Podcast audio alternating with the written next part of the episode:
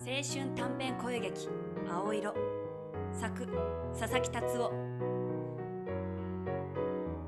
世界の片隅ワンダーランド私学準備室が私たちの集合場所。扇風機が回る暑い夏の午後。今日も君は地球儀を回して、その回転を止めるのが私の役目だ。次アメリカえアメリカ広すぎるよもっと正確に言うとえー、っと、指さした場所はアメリカのカリフォルニアかなカリフォルニアか家業家業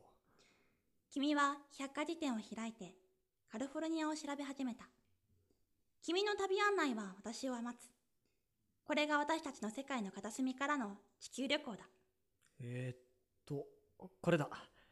カリフォルニアは米国西海岸の州でメキシコとの国境から太平洋沿いに伸びその全長は900マイルにも達します地形はあ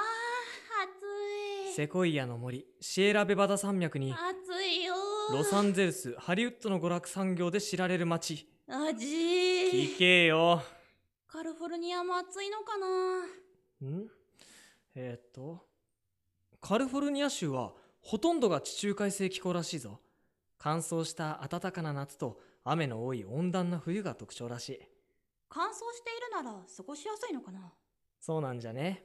あー、旅したいよこんな夏の学校に閉じ込められたくないよさあな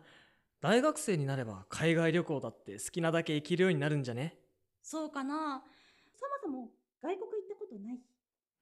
俺だってねえよそうだったの俺の旅行案内は全て情報と妄想でお送りしております真相は実際に行って確かめてくださいそう語る君の言葉は大したもので、私の将来への期待は膨らむばかりだ。旅がしたい。そんなことを思いながら、私はミネラルウォーターを一気に飲み干した。よし次の国行ってみよう